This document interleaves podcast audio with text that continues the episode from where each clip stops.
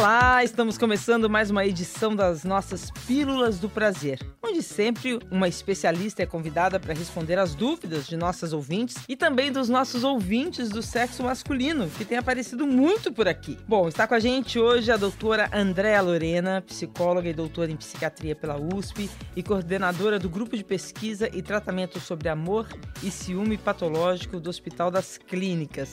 Andréa, seja muito bem-vinda, é um prazer enorme ter você aqui com a gente, viu? Eu que agradeço o convite, estou muito feliz em estar aqui. E esse tema, nossa, hein? Chegaram muitas perguntas, porque é um tema muito recorrente na vida dos casais, né? Extremamente. Todo mundo em algum momento vai ter ciúme, já teve ciúme, não vai escapar do ciúme.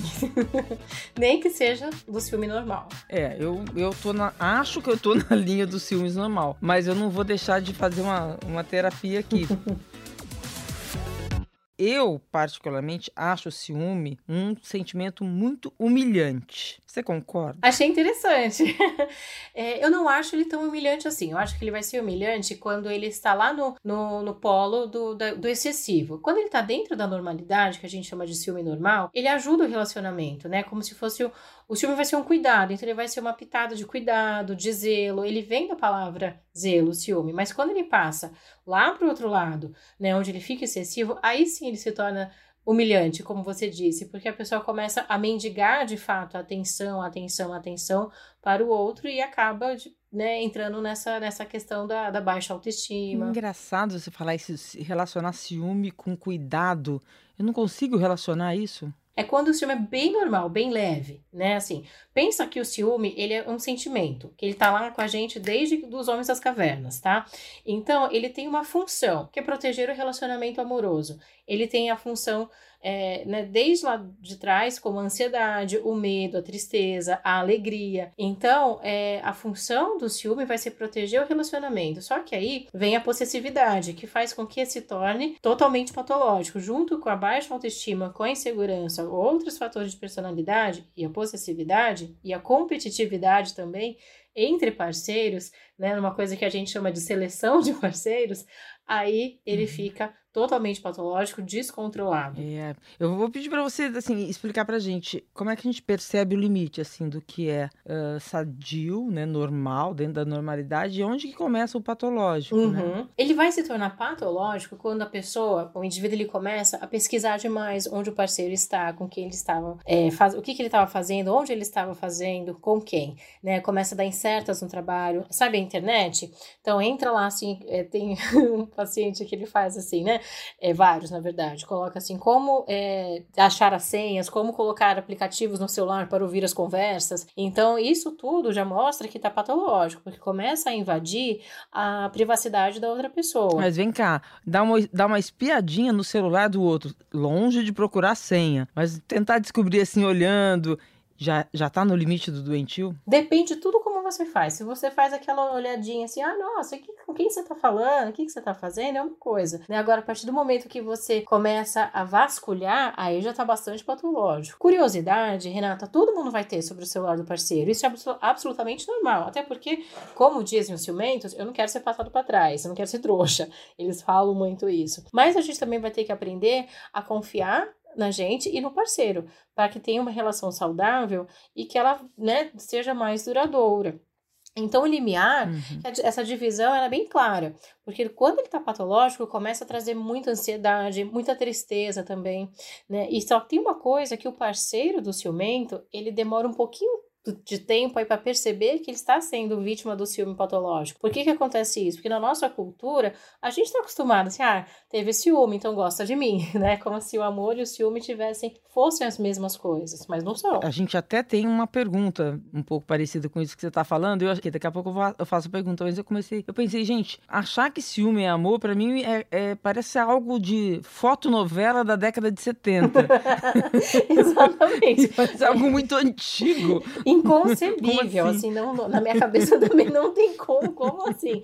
Mas a gente foi ensinado a isso, né? Olha só, lá atrás tinha isso. Claro que com né, as revoluções feministas, isso foi começando a se, né, se desconstruir. Mas ainda tem bastante, né? Esse, o filme ele é muito vendido ainda a partir desse, desse, desse início. Olha, puxa, pelo menos ele tá cuidando de você. Ou ela tá cuidando, né? Quando eu falo muito. Ah, eu odeio também. Eu odeio essa coisa do cuidar. Ele cuida, ela cuida. a gente vive um outro mundo agora, né? Acho que nos relacionamentos, né? Exatamente. E cuidar excessivo ainda pode chegar numa outra coisa que a gente chama lá de amor patológico. Então tem que tomar muito cuidado. Estamos no limiar do, da doença sempre. a um passo. Um passo, olha só. É, a primeira pergunta veio por escrito, né? E veio da Kátia. Ela pergunta assim, uma pergunta muito ampla. Por que sentimos ciúmes? Existe uma explicação? Tem dois tipos de explicações que eu gosto bastante. Eu vou falar sobre as duas. A primeira vem do que a gente chama de psicologia evolucionista. Como eu falei, o ciúme vem lá do homenzinho das cavernas, certo? Então lá o carinho das cavernas, ele saía para caçar, certo? Então imagina que era uhum. muito caro, muito custoso sair para caçar. Hoje a gente vai no supermercado, tá caro pra caramba, mas é mais mas a gente mas, mas é, mais é, mais fácil, fácil, é só entrar lá e comprar, comprar pô, certo? Antes ele tinha que caçar, passar horas na floresta, dias, sei lá eu, né? Então, naquela época era muito custoso você criar um filho que não era seu. E isso é muito importante para nossa espécie passar os nossos genes para frente. Então, o homem desenvolveu o que a gente chama de ciúme sexual, ou seja, quando a parceira ou ela se envolve, ou o parceiro, né, o ciumento acha que essa parceira vai se envolver sexualmente com outra pessoa. Isso teria, isso viria então dos nossos ancestrais Exatamente. com medo de arrumar um filho que o homem tem que sustentar o filho de outro. Exatamente, porque lá não existia de, exame de DNA, né? Então naquele, naquela época cuidar de um filho que não era dele para o homem era extremamente custoso. Era mais uma boca, era mais um animal que ele teria que matar. E esse sentimento estaria até hoje impregnado no até homem hoje. e na mulher? Uhum. E aí a mulher teria o ciúme emocional, ou seja, uh, o medo é maior se o meu parceiro se envolve emocionalmente com a outra mulherzinha da caverna. Por quê? Porque ele vai levar todos os recursos para essa outra caverna e vai me deixar à mercê. E por que que eu digo, Renato, que continua até hoje? Eu defendi meu doutorado no final de 2019, em dezembro de 2019, e eu fiz essa comparação entre os gêneros, né? Assim, será que homem e mulher é, né, agora, nesses anos todos, eles ainda têm ciúme sexual e ciúme emocional? Sim, mesmo na mulher de 2019, ela tem muito mais ciúme emocional do que os homens. E os homens têm muito mais ciúme sexual, mesmo com toda essa modernidade. Ou seja, na verdade, isso virou cultural. Né? Exatamente. Né? Tem essa parte do social, da cultura, do contexto. Porque não é genético. Não, não é, é genético. É uma coisa.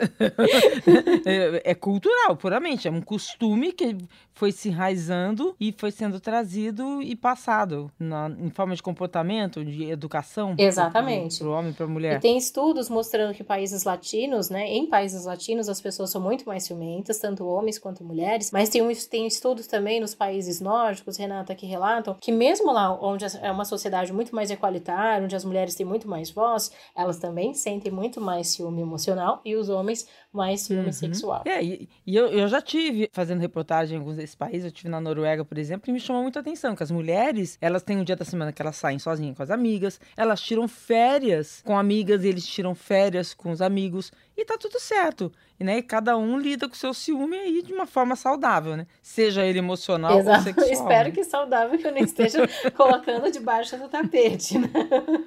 É, também. A gente, eu achei civilizado. Bastante.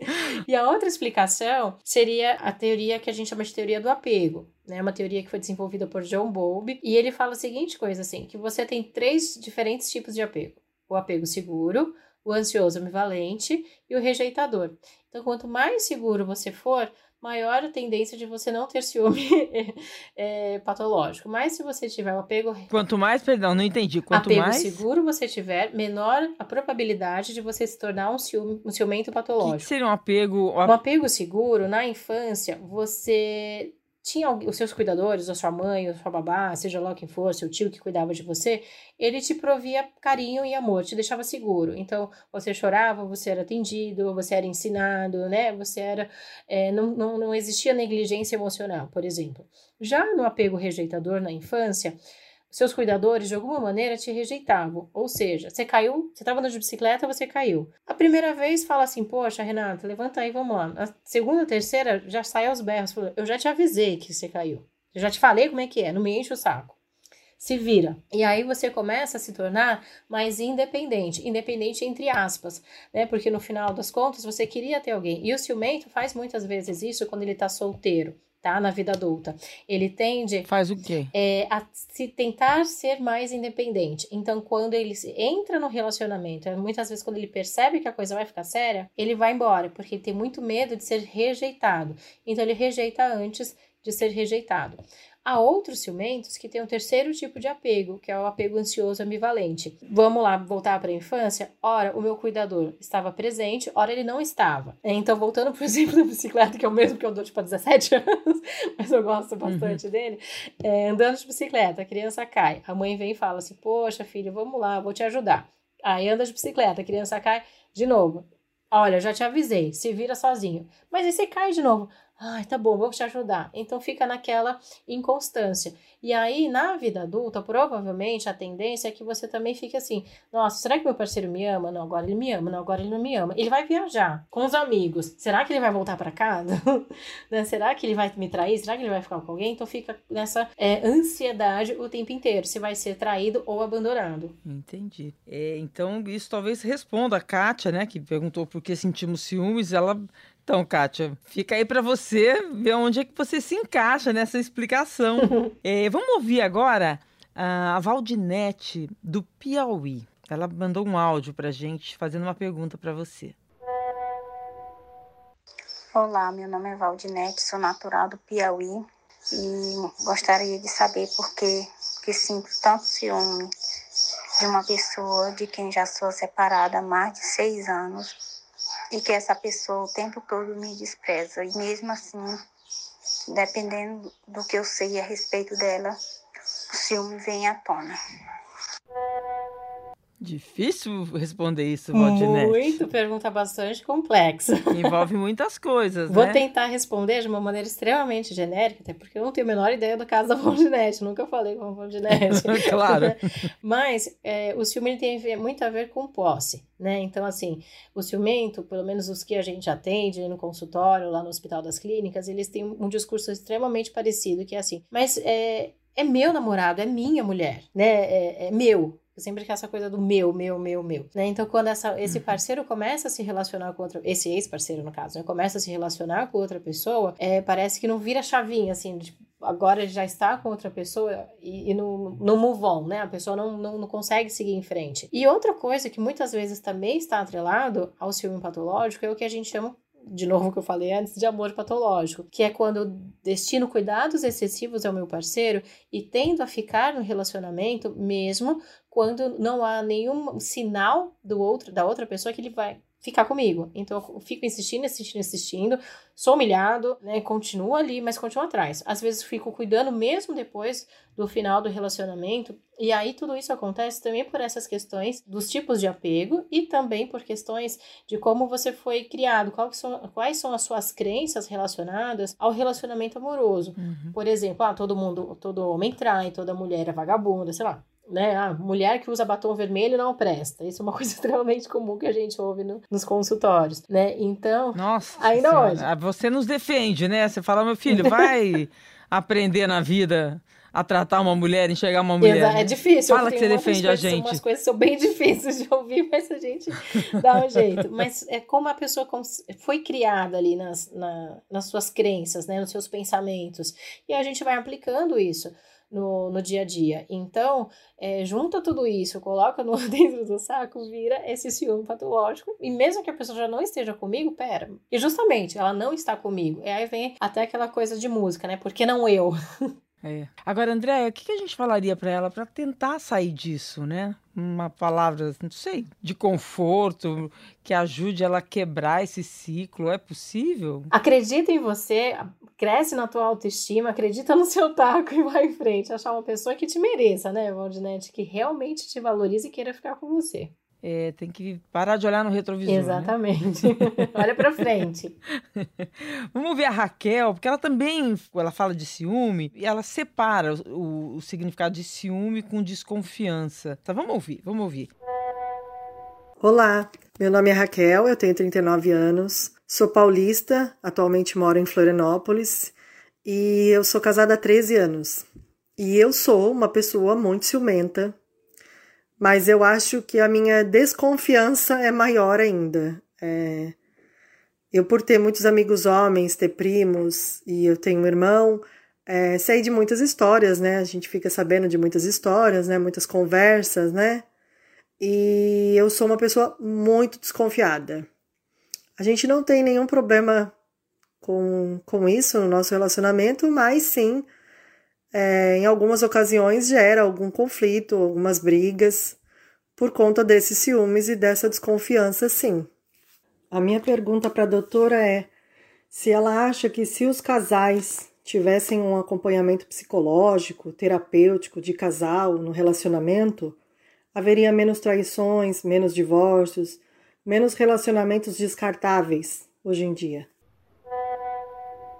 Antes de você responder, eu vou juntar uma outra pergunta do Pedro, de um homem, dessa vez que veio por escrito, que ele pergunta: como controlar o ciúme quando se tem desconfiança no relacionamento? Né? Então, está vendo aí essa palavra ciúme acompanhada da desconfiança. Né? Exato. Eu fiquei parada ainda, pensativa, assim, como que esse ciúme não está trazendo problemas no relacionamento? E depois ela fala que traz um pouco, mas enfim. A desconfiança, ela tá dentro do ciúme, né? O ciúme, ele é desconfiança, ele é desconfiante por si. Né? Se eu não tenho desconfiança, então eu não sou ciumento, né? É uma coisa, uma coisa tá dentro da outra, tá extremamente junto, assim como a insegurança. Vamos pensar assim, o, senti o sentimento tá aqui, o ciúme, o, a desconfiança, é, vamos colocar um verbo, desconfiar, eu desconfio, então ele é um comportamento que vem deste sentimento, que é o ciúme. Então, uma coisa tá atrelada à outra, não tem como fugir. É só uma forma, acho que, de a gente se expressar, da gente contar assim, ah, eu, ah, não, não sou ciumento, que é feio falar que eu sou ciumento, né? a sociedade também não uhum. aceita muito que eu diga que eu sou ciumento. É porque a gente acha assim, ah, conforme vai amadurecendo, então você não pode mais ser ciumento, que ciúme, ciúme tem a ver com imaturidade, e também não tem nada a ver com isso. Então a gente fala, ah, se eu sou desconfiado. E aí, como quebrar esse ciclo? Se aí a gente está falando de uma questão de confiança no outro, né? Aí uhum. é uma uhum. questão de se conversar, é uma questão de autoestima, é isso que a pessoa tem que investigar nela? Tudo isso. E aí, respondendo outro pedaço da pergunta, Renata, eu acredito que sim. É, se todo mundo pudesse fazer terapia de casal ou individual, o mundo ia ser muito melhor. Do jeito que a gente vai ao dentista pelo menos uma vez por ano, né? Ou a cada dois, duas vezes no ano, a gente também deveria ir ao psicólogo para fazer uma revisão da saúde mental uma vez ao ano, duas vezes por ano, para ver se está tudo bem, se eu preciso de um acompanhamento psicológico pontual, não necessariamente eu preciso fazer 10 anos de psicoterapia terapia. Tem terapias breves, de dois, três meses, para resolver questões ali pontuais. E quando a gente fala de ciúme especificamente, as pessoas muito ciumentas deveriam fazer isso? Para o ciúme, eu acho que tem que ser um pouquinho mais de terapia. no mínimo quatro meses, que é, por exemplo, o nosso programa do HC. tá? Mas é, depende de cada caso. Tem casos que se resolvem super rápido nesse programa que a gente tem de terapia de grupo, outros não, outros precisam de terapia um pouco mais de dois, três anos. Né? É, ela, ela pergunta se a terapia pode ajudar, é, se haveria menos divórcio. É complicado dizer isso, né? Porque às vezes a terapia é justamente para ajudar a separar, né? Depende do objetivo que você quer com a terapia, exatamente. Porque eu já vi diversos casais indo para terapia de casal e separou. Mas não é porque o terapeuta é ruim, tá? Não é porque o psicólogo fez besteira e aí separou o casal. Não, porque provavelmente um dos dois já não estava nem afim e não sabia como falar, né, para aquele parceiro assim: olha, não aguento, não te aguento mais, quero separar. Vamos para terapia de casal, que lá eu consigo falar. A terapeuta me ajuda. Mas, por outro lado, tem diversos casais que vão para terapia de casal ou faz a, a sua terapia individual e, e melhora o relacionamento. Né? Tudo depende do teu uhum. objetivo. E esconder o ciúme, como é que é, hein? Eu vou, eu vou deixar para a próxima pergunta, é, que tá vindo da Bahia pra gente, quer ver? Meu nome é Eliane, eu sou de Valença, Bahia, e assim, eu finjo, né? Eu finjo é, que, que não sinto ciúmes, mas eu sinto muito ciúmes sim. E é muito ruim, né? Mas assim, o que, que a gente faz para mandar esse ciúme catar coquinho lá no quinto dos infernos? que é muito ruim. Mas assim, é um ciúme controlado, né? Mas ciúme a gente sabe que faz mal. Então, me diz aí o que é que eu posso fazer para não sentir esse ciúme. A pergunta de quantos milhões de dólares? Nossa, se eu soubesse dizer, responder em um minuto o que você tem que fazer, já seria maravilhoso, né? Eu, quando penso assim, quando passo pelo filme, assim, eu acho uma coisa humilhante. Essa, é, essa é a minha técnica. Vou usar, assim, você como fazendo uma terapia aqui. Porque eu acho que aí, assim, é, um, é uma demonstração de, de tudo. Tem alguma coisa muito errada, né? Eu acho também, aí eu vou até botar uma pergunta no meio, que tem muitos homens que gostam de provocar o ciúme na mulher. E tem mulher que deve gostar de provocar ciúme no homem. Isso eu acho assim, eu já fui vítima disso, hein?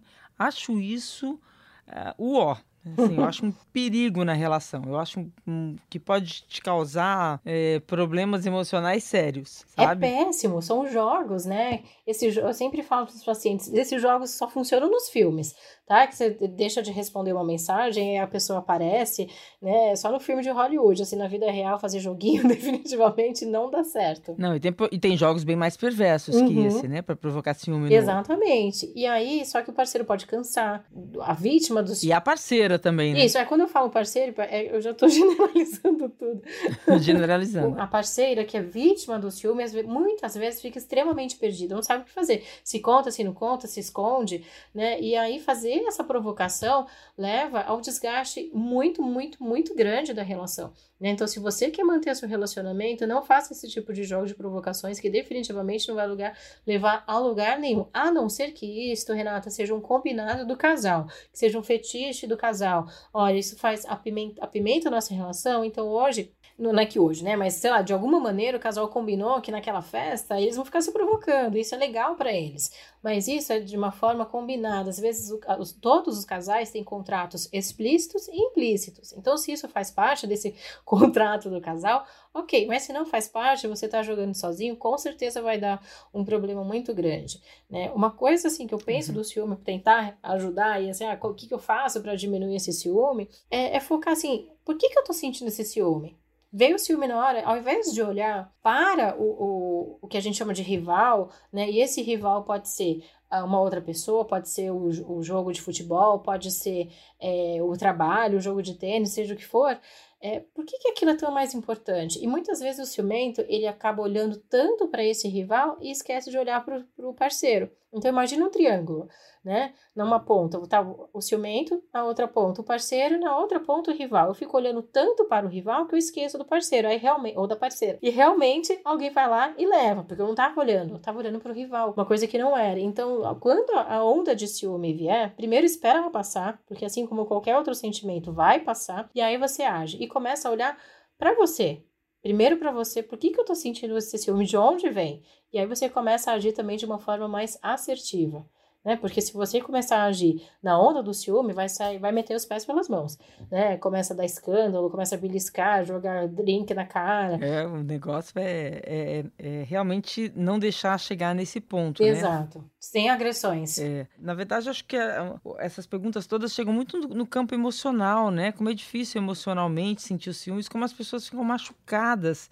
e se sentem talvez inferiorizadas, né? Não querem sentir ciúmes e não conseguem. É difícil mesmo lidar com isso, né? Muito, porque ele vem lá de muito da nossa infância, assim, naquele momento é, lá nos 5, 6 anos também, quando você começa a perceber que, olha, é, no complexo de Édipo, né? Eu, tem um pai aqui, tem um terceiro. E se essa entrada desse pai, desse cuidador, dessa terceira pessoa na vinculação entre a mãe e o bebê não acontece de forma saudável, uhum. as coisas já começam a degringolar um pouquinho por aí. Então, por isso que é muito difícil a gente tratar o ciúme, porque ele vem muito enraizado, ele vem lá dos cafundós das nossas infâncias, né? então, uhum. por isso que é um processo Entendi. longo também de tratamento. E que precisa, às vezes precisa de tratamento. Né? Exatamente. Né? E às vezes, Renata, também precisa de tratamento psiquiátrico, né? É, porque o ciúme, o ciúme patológico ele vem acompanhado aí de muita ansiedade. Então é extremamente comum que os ciumentos patológicos sejam é, ansiosos ao extremo. E aí para isso tem uma medicação. Né? A gente faz o encaminhamento para o psiquiatra para fazer esse trabalho em conjunto, né, interdisciplinar. Como é que uma pessoa pode perceber, assim, se é que a gente pode falar assim, três sintomas que se ela tiver, ela tem que ficar atenta que talvez ela esteja precisando de um tratamento psicológico, psiquiátrico por conta do ciúme? Você está gastando muito tempo, mais de 5, 6 horas por dia, pensando onde meu parceiro está, com quem ele está, ele tá faz... o que, que ele está fazendo, será que ele está no WhatsApp, no Instagram? Se você pensa, é, formula planos sobre descobrir senhas, é, tentar invadir a privacidade do parceiro ou da parceira, né? E acho que o terceiro, a terceira é você se preocupa sobre questões de infidelidade do parceiro? Você não acredita no seu parceiro ou na sua parceira? Uhum. Se você realmente tiver é, esses três tipos de comportamento, fique, fique ligado. ligado. Talvez você tá, esteja num momento que não consiga voltar para uhum. resolver esse problema sozinho. Exato. É, você, você passa cinco horas mais de três horas pensando onde seu parceiro tá, eu não passo nenhuma. Nossa, nem eu não tenho tempo, não. pois é. Olha, tem que ser um parceiraço. não sei onde tá, mas se ele tá fazendo outra coisa, não deu tempo de pensar. Então a pessoa gasta muito, muito, são uhum. horas e horas, né? E outra é. coisa que é interessante, que o ciumento também faz, é aquela, o comportamento sexual, né? Às vezes de, olha, vamos transar bastante em casa, para que você não tenha vontade nenhuma de transar na rua. Ai, meu Deus, que horror. Tem bastante, tem, eu já vi bastante casos dessa Mas maneira. Mas isso, é, isso é muito agressivo, né? Transar por isso, né? Uhum, porque não, não é prazeroso, né? Essa mulher vai ter prazer como? Porque ela tá lá pensando. Sem contar que há casos também, é, relacionamento novo começando.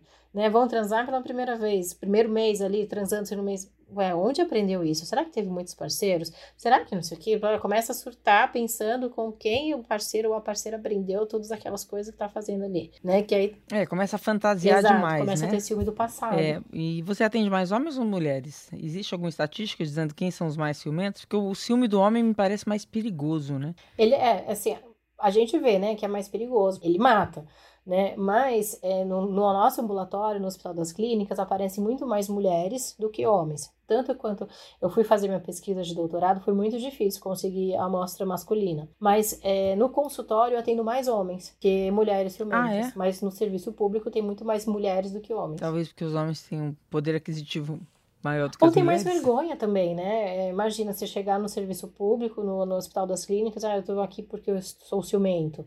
Né? Acho que para a mulher hoje em dia é muito mais fácil ainda buscar esse tipo de tratamento para essa questão. É, o homem no consultório já é uma coisa mais reservada. Mais reservada essa palavra. Talvez seja mais e também pelo poder aquisitivo, né? A, a Denise escreveu para gente algo que também é muito comum, né? O que fazer quando a gente perdoa a traição, mas lá no fundo não. Só que não. Definitivamente não perdoa. Converse com seu parceiro, com a sua parceira, né? Vai tentar limpar um pouco isso. Também faça a sua terapia, sua psicoterapia, né? É, vá atrás de entender por que, que tá difícil de perdoar. E às vezes é difícil mesmo de passar por cima, porque é, passa por cima dos seus valores, né? E se o seu valor, tudo aquilo que está em jogo também no, no seu relacionamento, o quanto que você tem a perder e a ganhar, né? Então, tem que conversar bastante com o parceiro, pedir um pouco de paciência também para este parceiro, para essa parceira, de que, olha, é, eu estou tentando, estou aqui, mas eu preciso que você me dê reasseguramento nesse momento, né? Uhum. Bom, tem mais duas perguntas escritas. O Roberto pergunta: quando a pessoa não sente ciúme, ela não ama você? Aquilo que a gente uhum. conversou no começo. Nossa, gente, Claro que não, né? Podemos responder isso? Podemos, não, Roberto. Se ela não sente ciúme, ela está sendo saudável. Provavelmente ela demonstra carinhos de uma outra maneira, né? Estando com você, cuidando de você, não excessivamente a ponto de querer te controlar, mas é, está ali, tua parceira, companheira, né? Faz, pensa sempre, ela está sendo minha companhia ou minha companheira? Né? Que tem diferença. Hum, tem bastante. E ele emenda outra pergunta: como perceber se o ciúme é excessivo ou doentio? O excessivo é doentio, né? Exatamente, são sinônimos aí nesse caso. Dentro do, da, da psicologia, a gente vai pensar assim: tem o ciúme patológico, pensando em nomenclatura, tá? Que é o doentio, Dentro né? do ciúme patológico, a gente vai ter o ciúme excessivo barra obsessivo, que é isso que a gente tá conversando sobre esse que a gente tá conversando aqui. No final do dia, eu boto minha cabeça no travesseiro e falo, putz, exagerei aquela hora, nossa, não deveria ter mandado aquela mensagem agora já foi. já fiz o escarcel. E o outro é o ciúme psicótico, que aí eu não tenho nenhum contato com a realidade. Esse eu preciso tomar um outro tipo de medicação, né? Tem a ver com psicose. É, então eu tenho assim, eu não é, faço juízo da realidade. A pessoa tá me dizendo, André, você não está sendo traída? Eu falo, tenho certeza que tá. Esse óculos aqui foi deixado pelo fulano de tal e agora quer dizer que eu fui traída. Mesmo que todas as evidências do mundo me mostrem que não. Aí já é outra coisa. Aí é outro tipo de tratamento, psicoterapia vai funcionar quase zero, né? O que a gente está falando aqui, que é esse ciúme doentio, é obsessivo, é excessivo, é o que tem tratamento, que tem ajuda, né? A medicação, infelizmente, a gente não tem uma medicação que acho que ajudaria bastante o trabalho do psicólogo. Uma medicação assim, olha, é, você vai se livrar desse ciúme em duas semanas, mas tem outras coisas que podem ajudar. Normalmente são anti-ansiolíticos. Você lida com a ansiedade da pessoa e uma, uma terapia para melhorar a autoestima da pessoa. Ansiolíticos ou antidepressivos, porque também há um alto índice assim de, de depressão associado aos ciumentos. E a terapia ela vem para ajudar, para melhorar o seu comportamento, para ver de onde vem esse ciúme, né, a causa do ciúme, o que você fazer com ele. Para você começar a entender por que, que você Exatamente. sente isso, né? Que é um Uhum. problema seu e não do outro, É, né? porque a medicação só vai dar uma parada nos pensamentos. Você não vai ficar lá tu, tu, tu, com aquele monte de pensamento sobre ciúme. Vai dar uma amenizada. Mas você não tratou a causa. Então, a partir do momento que você para a medicação, o ciúme vai voltar com tudo. Entendi. Bom, nosso tempo tá acabando e vou encerrar com uma frase que eu achei engraçada, do Felipe Neves, que ele escreveu assim: Eu sempre tenho em mente que ciúmes é igual a sal. Se colocar demais, estraga a relação. Gostei dessa frase. Simples assim, né, André? Ela diz tudo. Mas eu adorei, aprendi muito Ai, aqui. que bom. É, achei incrível. Pô, super Obrigada obrigado. pelo convite. Um beijo Um grande. beijo. Prazer Renata é um podcast G1 produzido e editado pelo Fantástico. Está disponível no G1, no Globoplay, no Spotify, no Deezer, no Google Podcasts, no Apple Podcasts e nas principais plataformas de áudio. Apresentação: Renata Ceribelli. Produção musical: Pedro Guedes. Produção: Guilherme Ramalho. Divulgação: Isadora Neumann. Edição: Duda Kunert. Direção: Giovanni Sanfilippo.